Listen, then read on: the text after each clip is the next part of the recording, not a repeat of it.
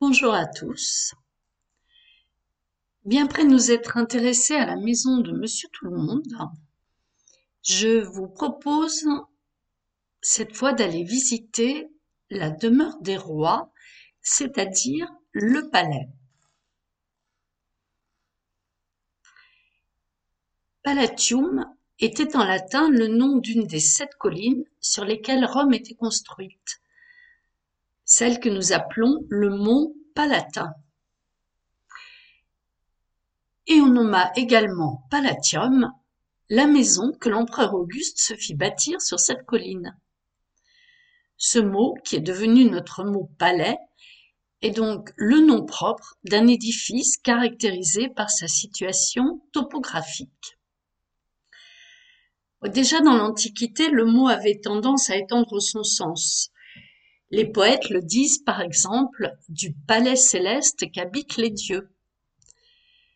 Cependant, c'est au Moyen Âge que s'effectue la véritable évolution. En effet, dans chacune des monarchies nées de la dislocation de l'Empire romain, les rois eurent un palais.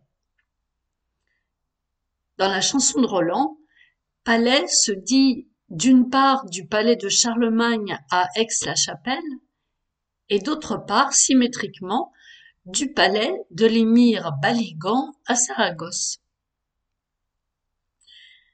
À Paris, les rois logent dans le palais construit dans l'île de la Cité. Et ce palais abrite aussi l'appareil de la justice. Et au XIIIe siècle, lorsque les rois émigrent au Louvre et laissent le Parlement occuper seul l'édifice où il rendait la justice, eh bien cet édifice va conserver son nom de palais. Et il en a été ainsi sans interruption jusqu'à l'époque actuelle. La dénomination palais de justice marque cette spécialisation. Mais dans l'usage courant, en particulier dans les milieux judiciaires parisiens, on continue à dire le palais, tout court. C'est d'ailleurs au XVIIe siècle un important centre de la vie parisienne. Dans sa galerie, fréquentée par le public élégant, des marchands, notamment des libraires et des merciers, présentaient leurs étalages que Corneille a mis en scène dans sa comédie de la Galerie du Palais. Les rois, eux, ayant quitté le palais, s'installèrent au Louvre, puis aux Tuileries, que l'on appela aussi palais. En même temps, au XVIe siècle, se développa, sous l'influence de l'italien palazzo et de l'espagnol palacio, l'usage d'appeler palais eh des édifices considérables et luxueux, mais non habités par le souverain. Ainsi, à Paris, au XVIIe siècle, le palais du Luxembourg, construit pour Marie de Médicis, le palais cardinal, construit pour Richelieu et qui devint un palais royal quand la régente Anne d'Autriche en prit possession. Au XVIIIe siècle, le palais Bourbon, construit pour la duchesse Louise-Françoise de Bourbon. Et puis au XIXe et au XXe siècle, on a appelé palais de grands édifices destinés notamment à des expositions. Ainsi, le palais de l'industrie, en 1855, aujourd'hui détruit, le grand et le petit palais, construit en 1900, puis le palais de Chaillot, le palais de la découverte. On a même étendu cette dénomination à des édifices purement commerciaux. Le mot anglais palace, emprunté de palais, lui, a les divers sens du mot français, mais excepté celui de palais de justice, euh, qui est une euh, exception française.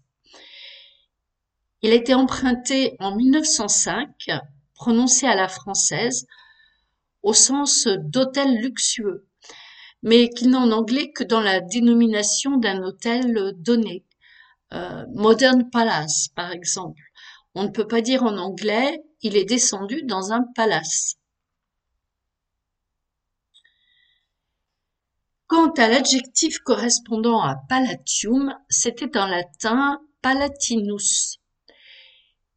Il a été emprunté et adapté de bonne heure en français, sous la forme palassin, qualifiant les barons les plus élevés, qui sont les familiers du palais de Charlemagne. Cette forme a disparu et a été remplacée par deux autres. Premièrement, par palatin, donc directement emprunté du latin palatinus. On trouve ce mot au XVe siècle au sens d'homme de cour qui fréquente le palais du roi. Mais ce mot n'a pas pu lutter contre l'italianisme courtisan que nous avons eu l'occasion d'évoquer déjà. Mais il s'est dit presque exclusivement des comtes palatins de l'Empire germanique qui exerçaient des fonctions judiciaires. Le comte palatin du Rhin a ainsi donné son nom au Palatinat. Et sous Louis XIV, on a appelé la princesse Palatine ou simplement la Palatine, la belle-sœur du roi, femme du duc d'Orléans. Enfin, deuxièmement, nous avons le mot paladin, qui est un mot euh, uniquement littéraire, emprunté au XVIe siècle à l'italien paladino. Les poèmes chevaleresques italiens composés au XVe et XVIe siècle,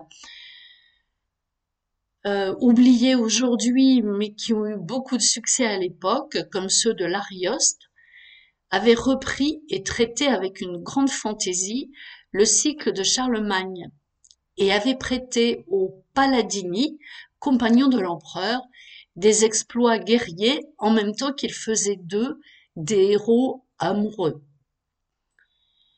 Paladin a été, dans la littérature française, la personnification de cet idéal chevaleresque. Il a été favorisé par la vogue du Moyen Âge romanesque qui s'est développée au XVIIIe siècle et a atteint son point culminant vers 1830 avec le romantisme.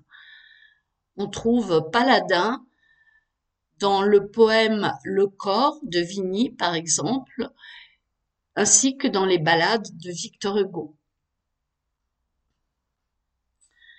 Voilà, donc le mot palais est lié à l'histoire. Pas plus que château, il n'a été, euh, en effet, à aucune époque, un pur terme d'architecture. Les deux mots évoquent des édifices somptueux et de grande allure, le premier pour la ville, le second pour la campagne. Euh, c'est ainsi que moi qui ai grandi tout près de Versailles, je comprends mieux pourquoi on parle du château de Versailles. Car effectivement, édifié pour le plus puissant monarque de l'époque, il a été construit eh bien, en pleine campagne. Voilà, là-dessus, je vous dis à la prochaine fois.